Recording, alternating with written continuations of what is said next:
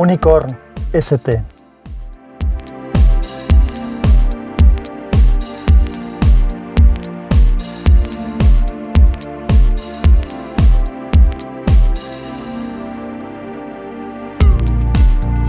Hola, soy Sansa y este es el capítulo 23 de Unicorn. Realmente es un capítulo que va a ser muy corto y es un capítulo reactivo y os explico a qué me refiero. Tras el capítulo 22 anterior, que si no lo habéis escuchado, os recuerdo o no lo recordáis, trataba sobre los coches eléctricos y de motores alternativos, mi amigo Juan Luis Chulilla, que además es compañero mío en wintablet.info, me mandó un audio en el que me hacía una serie de comentarios sobre eh, este tema. Entonces me lo mandó porque consideraba que era mejor eh, mandarme el audio que contarme un rollo y entonces pues dejó en mi mano qué hacer con el audio. Y lo que voy a hacer, pues lógicamente, como ya podréis estar imaginando, es compartirlo con vosotros. Así que lo voy a poner a continuación y después os hago algún comentario adicional de lo que Juan Luis ha dicho. Hola Vicente. Bueno, pues me gustó tanto lo que escuché el otro día que como hablamos, pues te he querido mandar un comentario, pero desde el principio pensé que era lo suficientemente largo como para que en vez de escribir un tocho muy grande, que te lo comente a viva voz y luego tú lo montes o que busques la fórmula que más prefieras, contestarlo, hacer una cadena de uno o dos, como tú quieras. La total libertad, porque no puede ser de otro. Entonces, al trapo.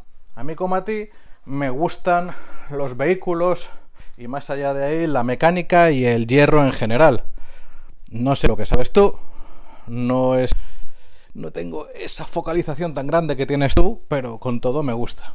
Y sobre todo pienso porque aparte de el gusto personal está el problema de que en un futuro las van a cambiar radicalmente. Hay que pensar que para una gran mayoría de los ciudadanos en España y en el primer mundo seguro y cada vez más en los países en vías de desarrollo, el vehículo privado es, bueno, no solo una parte importante de sus vidas, un gasto importante, sino que al final las ciudades se organizan en torno a él.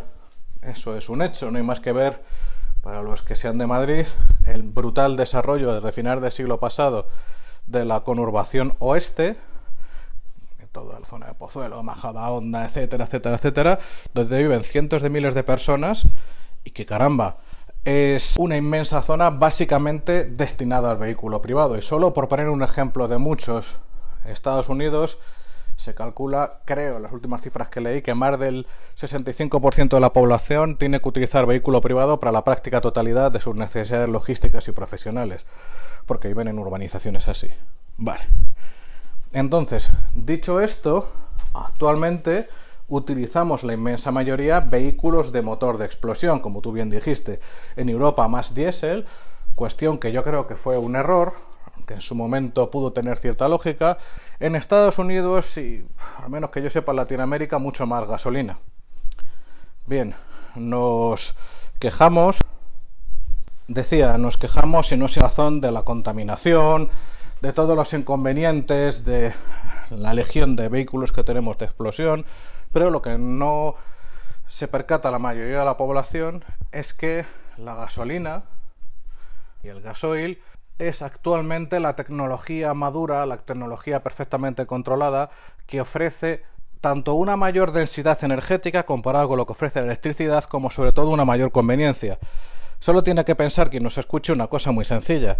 Llenar el depósito de su vehículo le cuesta, ¿qué? Tres minutos, más uno y pico más para pagar. Recargar un vehículo eléctrico, lo mejor, lo más avanzado que hay ahora mismo, pero que esté en el mercado, que no sea el, el enésimo experimento que dentro de tres años esto va a ser la pera o dentro de cinco. Bueno, bueno, cuando me lo enseñen me lo creeré. Actualmente hablamos al menos de tres horas para cargas completas. ¿Por qué además? Porque tenemos un problema porque la publicidad y desde ella los intereses de los fabricantes nos han hecho desear vehículos que no nos convienen, salvo a rarísimas excepciones, precisamente como tú, Vicente. O sea, la mayor parte de los conductores hacemos desplazamientos muy cortos para los cuales realmente si hacemos unos numeritos de educación primaria o de GB, depende de lo viejuno que sea uno, nos saldría que ir a 90 o ir a 70 o ir a 120 son unos pocos minutos si te desplazas menos de 20 kilómetros.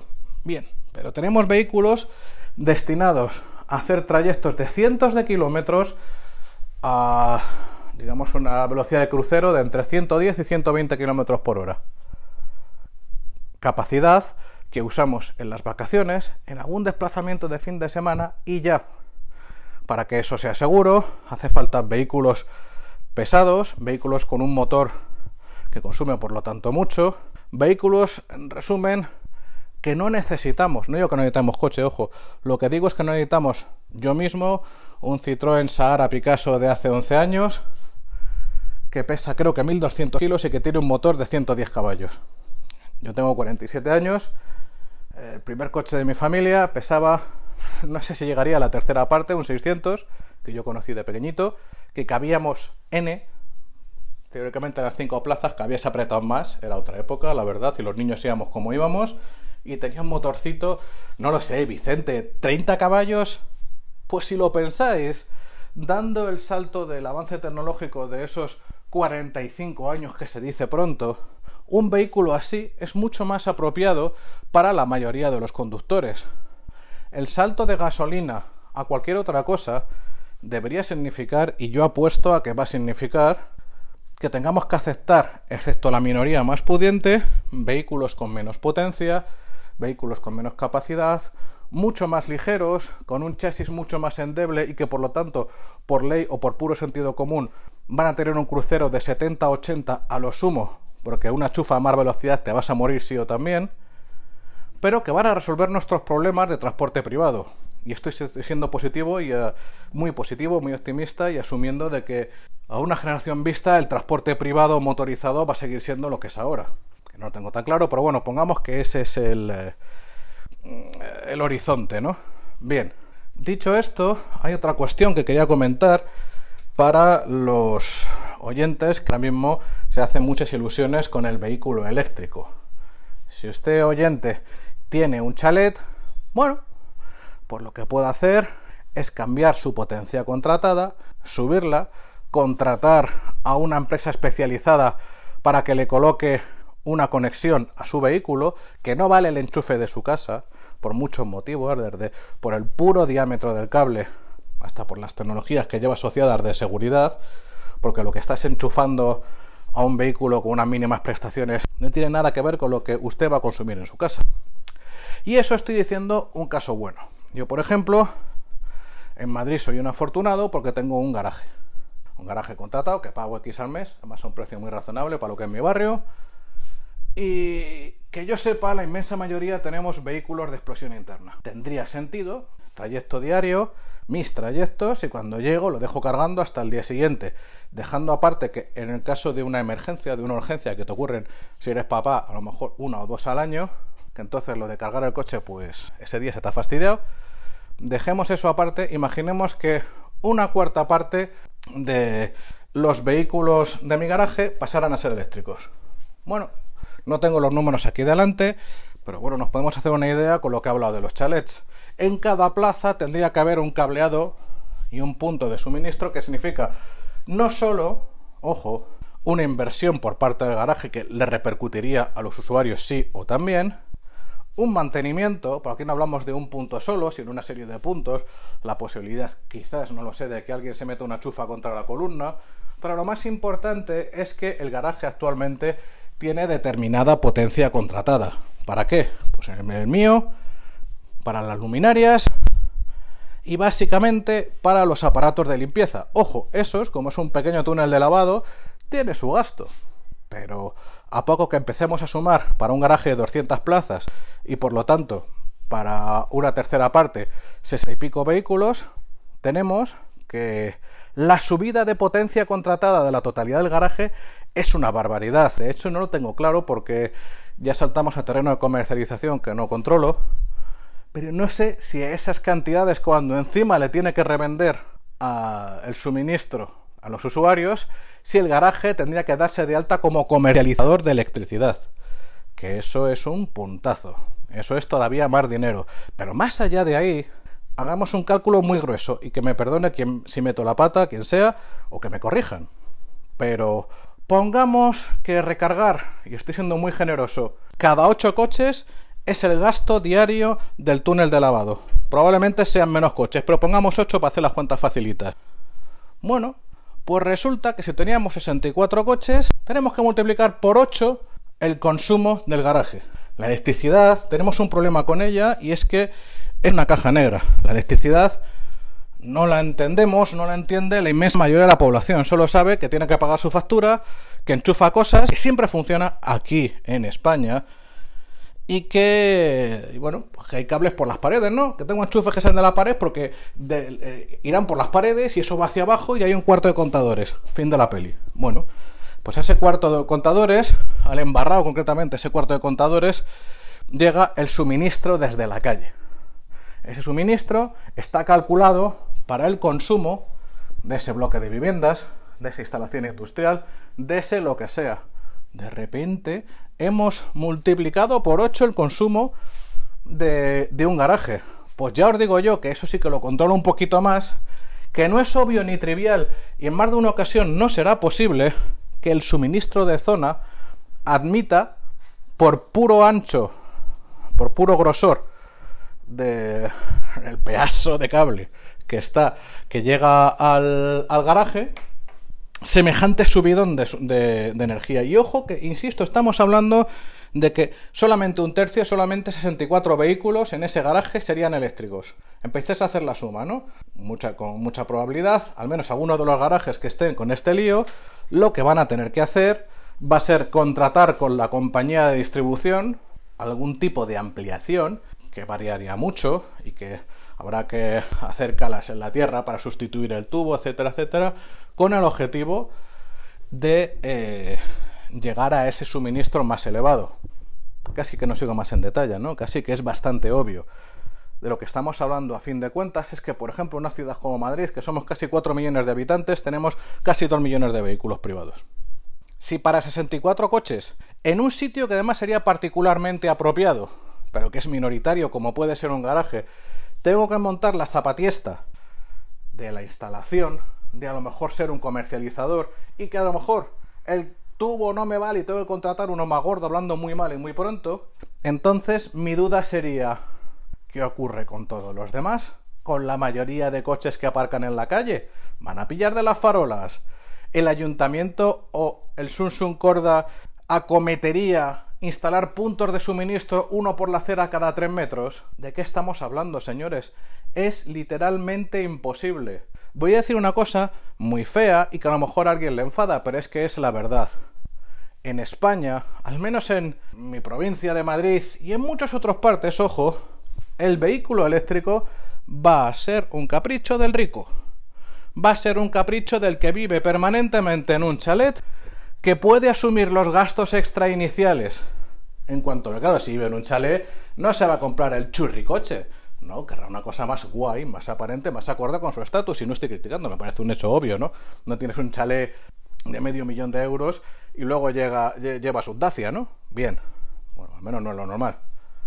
Excepto estas personas que además van a tener pues una conciencia ecológica, o quién sabe si se ponen de moda, como los, eh, los Tesla, si no es el caso, la inmensa mayoría de la población, hacer los números conmigo y discutírmelo si no estáis de acuerdo. Pero me parece muy obvio, ni ahora ni en un futuro cercano podemos asumir tener un coche eléctrico o soñar con un coche eléctrico. El sistema de distribución eléctrico de España no puede asumir ni siquiera un 10% a corto plazo de vehículos eléctricos tal cual podría generarse porque tenemos sobrecapacidad de los años locos de la burbuja, pero luego distribuir esa electricidad no es ninguna broma. Entonces, lo que deberíamos plantearnos en resumidas cuentas, y con esto acabo, que al fin y al cabo es una chapa que estoy soltando porque me provocó mucho pensar el episodio de Vicente, lo que deberíamos plantearnos es un futuro más realista del transporte personal. En primer lugar, yo diría, ¿qué estamos haciendo? Comprando vehículos destinados a largas distancias cuando no los utilizamos.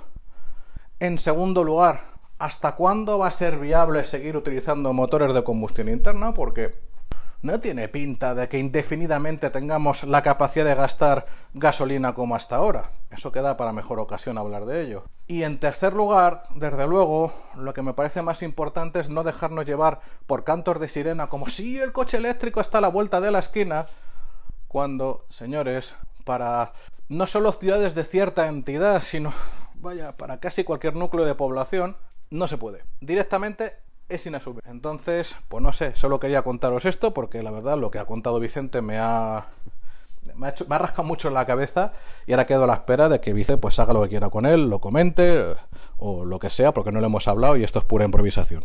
Hala, un abrazo. Hasta luego. Bueno, pues habéis escuchado a Juan Luis. Eh, estoy bastante de acuerdo con prácticamente todo lo que, lo que comenta sobre, sobre el tema de, de la gestión o el cómo se puede gestionar el tema de, del consumo eléctrico con vehículos 100% eléctricos, ya decía yo en, el capítulo previo que, mi opinión es que este tipo de avances no son nunca unilaterales en casi nada de, la tecnología. La tecnología hay cosas que se van abriendo camino y tienen que convivir con otras. Es decir, que no, no tiene por qué haber, haber una disrupción absoluta y una sustitución de unos sistemas por otros o de unos métodos por otros. Entonces yo creo que van a convivir tanto coches 100% eléctricos, que en muchos aspectos, por ejemplo, para el transporte urbano, se ha hablado mucho de que, de que el coche, pues cada vez habrá menos eh, coches en propiedad, que los coches tú los tendrás cuando realmente necesites, eso lo comentaba Juan Luis también, hacer grandes desplazamientos o incluso ni en ese caso, pero para moverse por dentro de la ciudad pues tendremos el transporte público o para desplazamientos múltiples y de distintos, eh, distintos objetivos que el transporte público no es eficiente, pues podrás a lo mejor o alquilar un coche eléctrico para conducirlo tú o un coche incluso autónomo cuando llegue el caso. Ahí Juan Luis y yo no coincidimos mucho en el tema de los coches autónomos. Yo creo que eso lo veremos más, no, nos quedaremos sin verlo.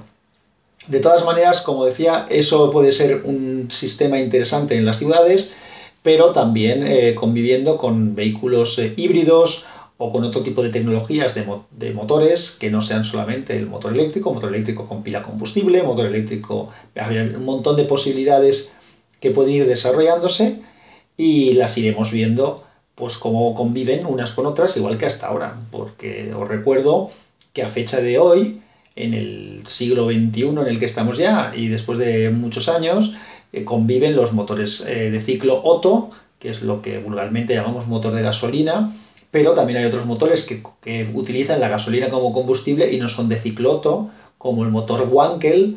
El motor Wankel es un motor rotativo, que es un motor con una tecnología completamente diferente en cuanto al ciclo.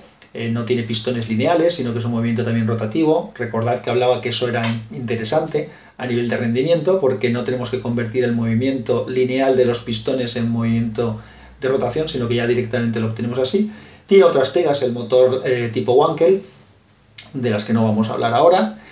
Y hay otros motores también, como los motores de dos tiempos, todo el mundo recordáis, eh, los una motosierra o las pequeñas ciclomotores eh, son motores de dos tiempos, las motos de competición de, de MotoGP, bueno, cuando no se llamaba MotoGP, cuando eran las carreras de, de velocidad del mundial, eh, hasta que empezaron los motores de cuatro tiempos en la era de MotoGP, el resto de, categorías eran todos motores de dos tiempos, o sea, lo que era o, 50 centímetros cúbicos, 80 centímetros cúbicos, que ya desaparecieron, 125 centímetros cúbicos, 250 y 500, que era la categoría reina, todos esos motores eran motores de dos tiempos, o sea que en competición había motores de dos tiempos porque tienen un rendimiento mayor que los de cuatro tiempos, eh, lo que pasa es que contaminan más y tienen otra serie de, consumen más, tienen otra serie de problemas, pero lo seguimos viendo en, muchas máquinas que funcionan con gasolina, son de motor de dos tiempos, los ciclomotores en su inmensa mayoría son de motores de dos tiempos. Entonces, fijad si hemos hablado de distintas tecnologías de motores de combustión interna que conviven conjuntamente. Los motores diésel, que es del ciclo diésel, que normalmente son de cuatro tiempos, pero también existen motores diésel de dos tiempos, por ejemplo, para barcos, Luego tenemos motores nucleares, hay motores de reacción, hay, hay un montón de posibilidades, eh, mucho más allá de lo que eh, se pone está a la orden del día, con lo cual todas esas opciones, junto con nuevas, combinadas con el tema de los motores eléctricos o híbridos, pues es lo que nos dará seguramente el parque de automoción que tendremos en el futuro cercano y no tan cercano. Pues nada, muchas gracias Juan Luis por lo que nos has comentado, por participar aquí, por bueno, pues casi construir un, capítulo tú solo. Eh, sigo con cosas pendientes para vosotros de, la línea normal de, de, los capítulos y en cuanto tenga algo de tiempo, que no tengo mucho, os iré pasando cosas y publicando temas. En las notas del podcast vais a encontrar eh, los datos de contacto de Juan Luis Churilla, de mi compi en WinTablet, que tanto su usuario de Twitter como bueno, como ya tenéis la, web de WinTablet siempre en, las notas de, los podcasts, os pondré también él participa en otro podcast que de temática diferente que se llama Por Tierra, Mar y Aire, así que os dejaré también el enlace con el mismo por si no lo conocéis y tenéis interés en escucharlo que merece la pena. Saludos.